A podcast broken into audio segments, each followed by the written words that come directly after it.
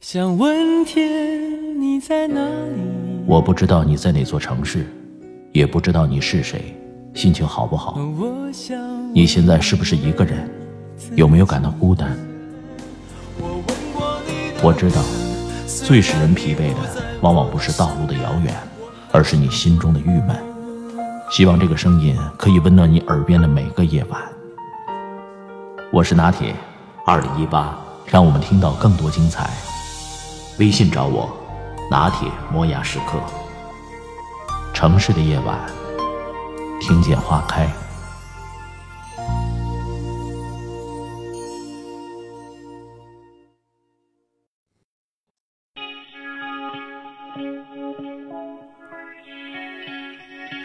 曾梦想仗剑走天涯，看一看世界的繁华。年少的心总有些轻狂，如今你四海为家。许巍消失已经整整小十年了，网上没有他任何消息。当所有歌手像害怕瘟疫一样害怕过气儿的时候，只有许巍屏蔽自己，远离媒体，消失的无影无踪，消失的不着痕迹。他最近一次惊鸿一现，还是在2016年，高晓松找他唱《生活不止眼前的苟且》。唱完这首歌后，许多人想找许巍唱其他人的歌，许巍说：“我这辈子只唱自己写的歌，这次唱小松的《生活不止眼前的苟且》是个例外。”高晓松说：“许巍是我身边玩音乐的人里边最干净的一个人，他对音乐太认真，但他认真起来又极其可爱。”细说下来，许巍消失的这些年，越来越不像一个歌手，更像一个隐士。名利场好像没他什么事儿，越来越有点像钟南山隐士，采菊东篱下，悠然见南山。二十二岁那年，许巍确立了自己一生的理想，组建一支最牛的摇滚乐队，唱红全国，飞向世界。在此之前，他在部队文工团当一名文艺兵。一九九零年底，得到了一个免试保送第四军医大学的机会，家人都替他高兴。他就说：“我不想去，我想当崔健，我要玩摇滚。”说完，他就回到西安老家，留起了长发，拿着所有的积蓄，拉了几个朋友，组建了自己的乐队，起名叫“飞”，希望一飞冲天。乐队一共五个人，特色就是穷，就在家属区借了一间房，为了避免扰民，用厚厚的棉被将门窗捂得严严实实。夏天一个个汗流浃背，练一会儿就到室外喘口气儿，凉快一下。最惨的是冬天，手都冻裂了，练的琴弦上都是血。饿到不行的时候，五个人到附近的面馆去吃饭，买一碗面要五碗汤。一天下午，许巍到排练场地，队友们一个没来。几天以后，他们打来电话说他们已经到了东南沿海，在歌厅驻唱打工，一个月可以挣到万八千，希望许巍也过去。放下电话，许巍躲到角落里哭了。飞乐队就这样因为挣不到钱，飞了九个月就坠毁了。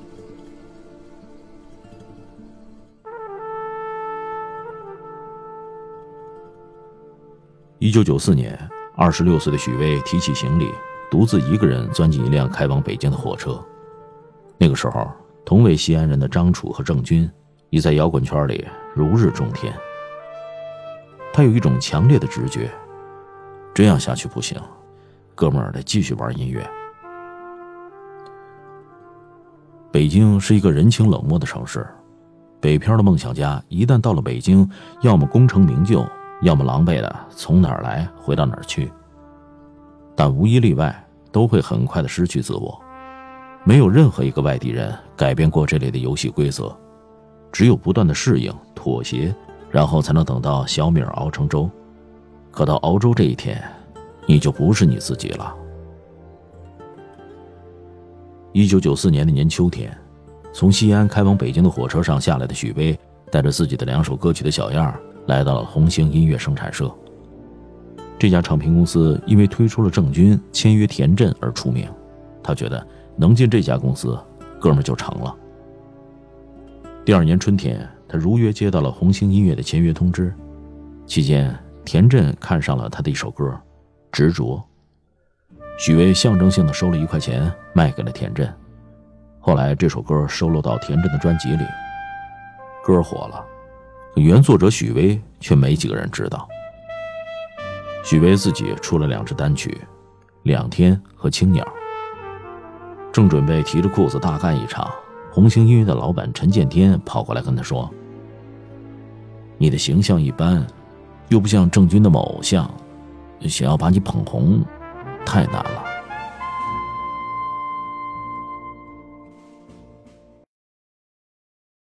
接下来的日子，许巍就坐上了冷板凳，他才发现。还是自己太天真了，签约并不意味着成功，更像是一种失败。在条约的绑架下，自己坚持的音乐就像促销打折的产品一样，毫无尊严。在公司给的仅有六平米的宿舍里，许巍像霜打的茄子，晚上抱着吉他坐在山坡上，想唱歌唱不下去，不唱又太孤独，觉得天上的月亮都懒得看自己一眼。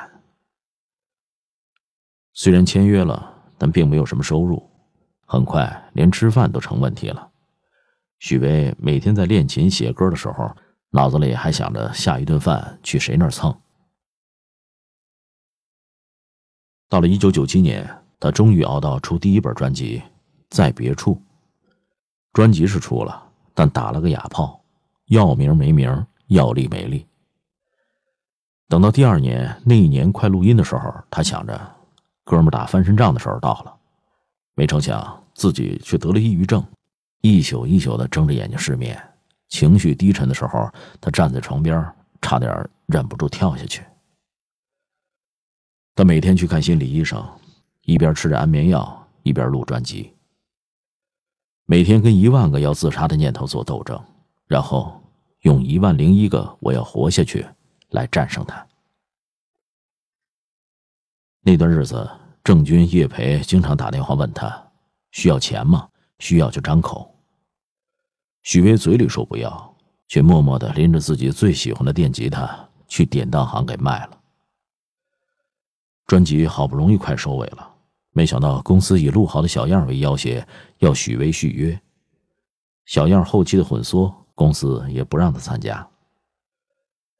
忽然有一天，汪峰给他打电话。告诉他，你的新专辑出了，我觉得不错。许巍这才知道专辑已经出了，赶紧去街上买。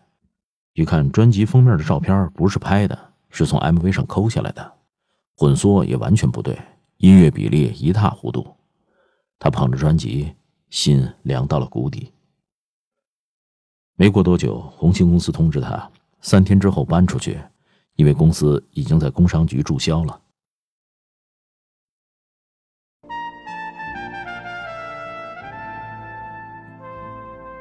走出红星的许巍无处可去，投奔到朋友蓝石那儿，书和磁带裹在一个被单里去的。白天蓝石要出去上班，许巍没钱下馆子，自己也不会做饭，把剩饭热着就吃，实在剩饭也没了，就干饿着，饿到不行就煮碗面条，但他总是连面条也煮不好。一天，蓝石从外边回来。看见许巍光着上身，穿着短裤坐在地上，抱着他的琴，琴就剩下两根弦，哭得像个孩子。他跟兰石说：“我在北京混不下去了，我还是回西安吧，回去开个小餐馆得了。”你拉倒吧，面条都不会煮，还开餐馆？二零零零年，许巍回到了西安，餐馆是没开，琢磨着开个杂货店，好让自个儿活下去。等有钱了，能赎回自己那把吉他。西安的小伙伴们听说许巍回来了，都跑去看他，大家都以为他出名了，发了大财，可谁也不相信他连吃饭的钱都没有，一见到他才知道他人已经瘦得不成样子，跟捡垃圾似的。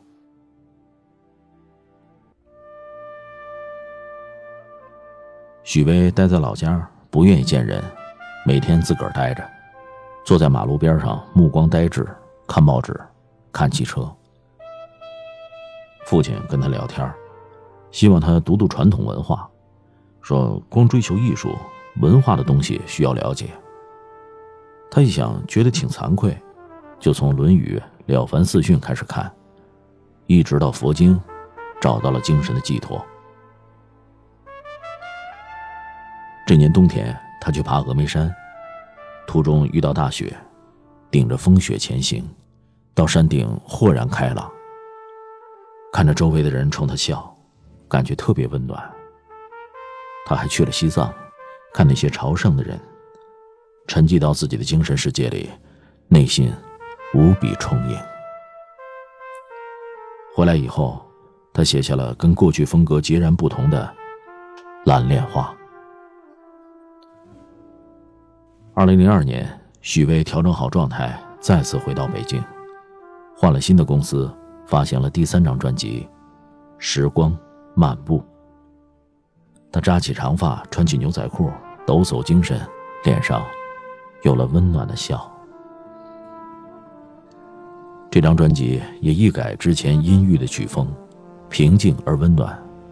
其中的《蓝莲花》唱出了自己的故事，也唱出了很多追梦者的心声。迅速走红，由此作为分水岭，许巍的音乐事业开始迎来春天，歌迷越来越多。有一天，他在香山植物园玩，遇到了郊区的一个小学班级，老师是他的歌迷，认出了他，在后面喊他。许巍一看这么多人，就没吭声，接着走。没成想，老师发动一个班的学生去追他，把他给围住了，然后要签名。问这问那，许巍意识到自己真的是火了。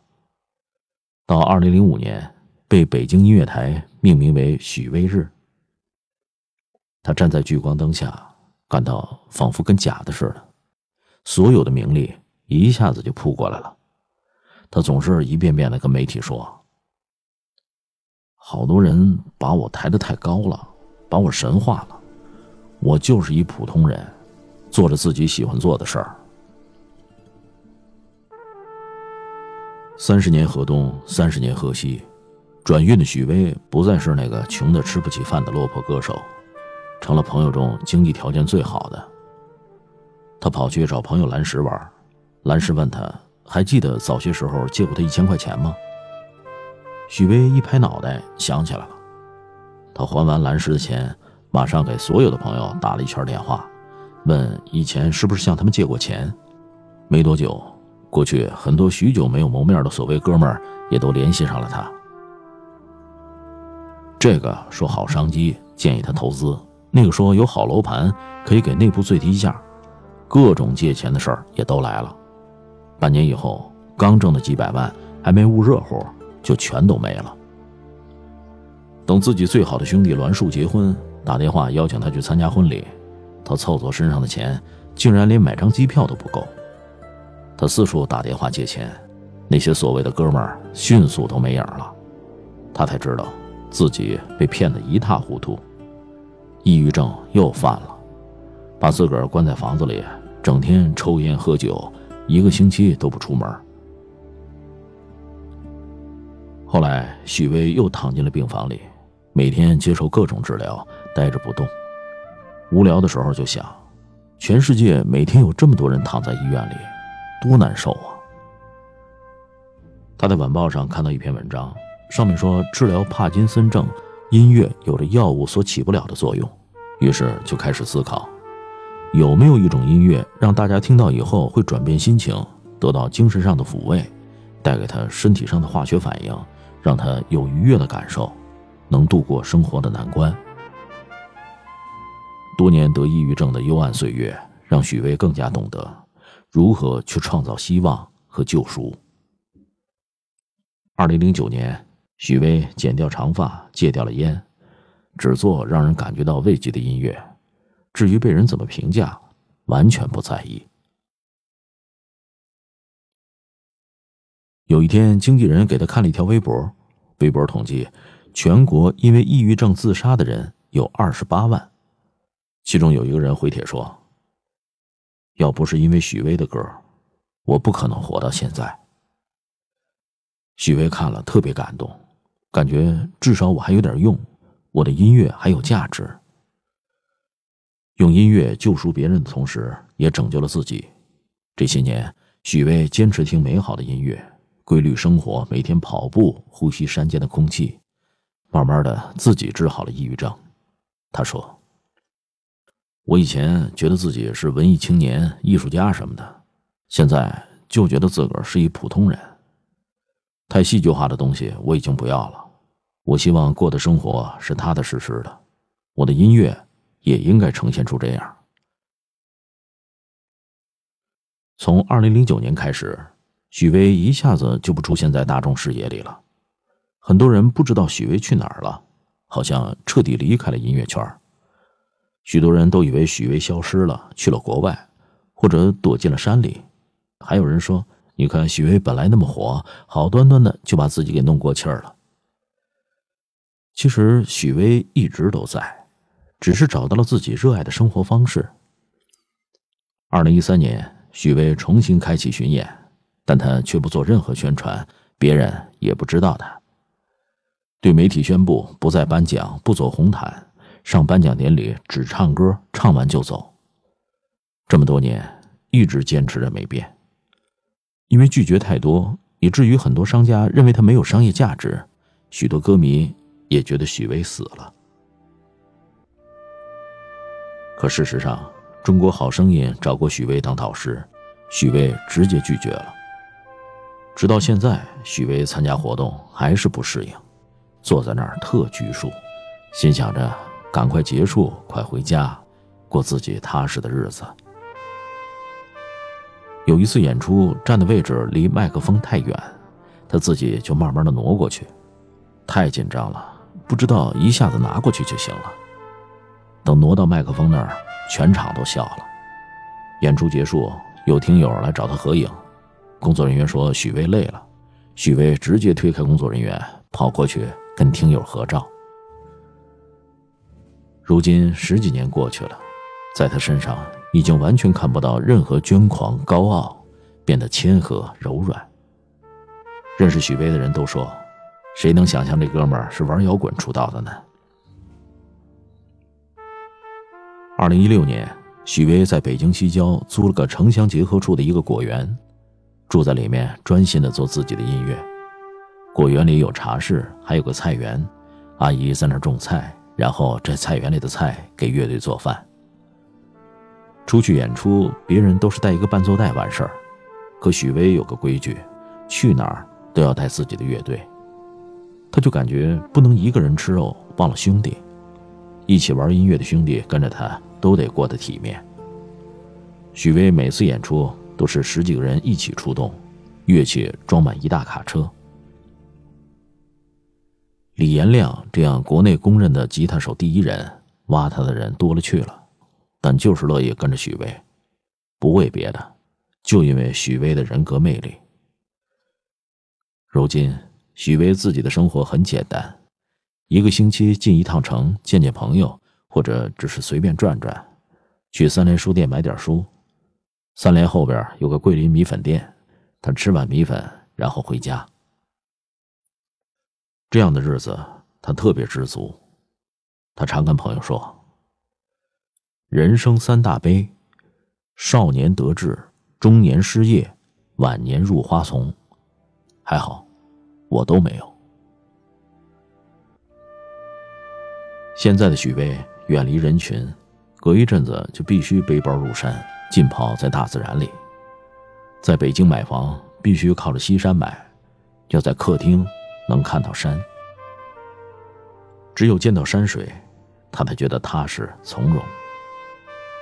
消失在大众视野后的许巍，常常想起自己十八岁的样子。他生在知识分子家庭里，父母都是老师，对他要求特别严。小时候考试考八十八分，回家都要挨揍。在高考前，他离家出走，抱着吉他跑去当地的一个乐队当吉他手，跑到了湖北、四川、河南好几个省，从一个县城到另一个县城。当天演出完，连夜拆台，到凌晨再坐车去下一个县城搭台。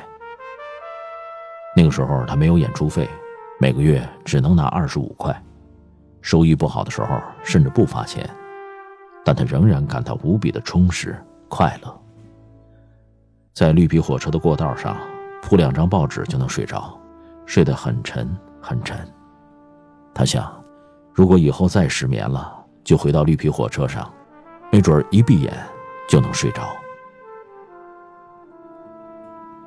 远离大众视野以后，有那么一年，许巍在大街上晒太阳，旁边建筑工地的一个工头走过来，问他：“你整天待在这傻愣，没工作吧？”我们工地这儿缺人手，看你有把子力气，会拌水泥吗？许巍觉得有趣儿，就点了点头。第二天扛着铁锹就报道了。干了几天以后，工头过来问：“星期六咱们工地搞联欢会，你会唱歌不？”许巍点了点头。联欢会那天，许巍把吉他带到工地，唱了一首《执着》。晚会结束，建筑公司的老总跑过来，特激动，说：“小伙子，你不仅长得像许巍，哎，唱的也像许巍。”许巍听完，自个儿就乐了。曾梦想仗剑走天涯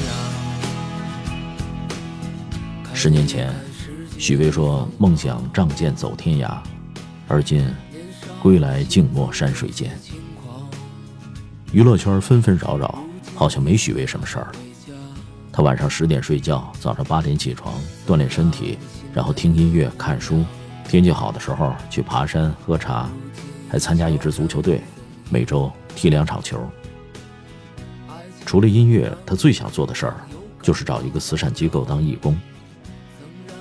经历了人生百态、世间冷暖，许巍。活得通透而平和，无论什么事儿再找他，他就两句话：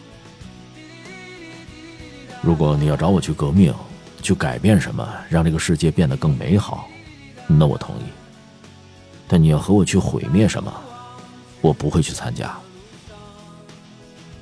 许巍慢慢做到了和自己和解，也慢慢做到了踏破芒鞋，烟雨任平生。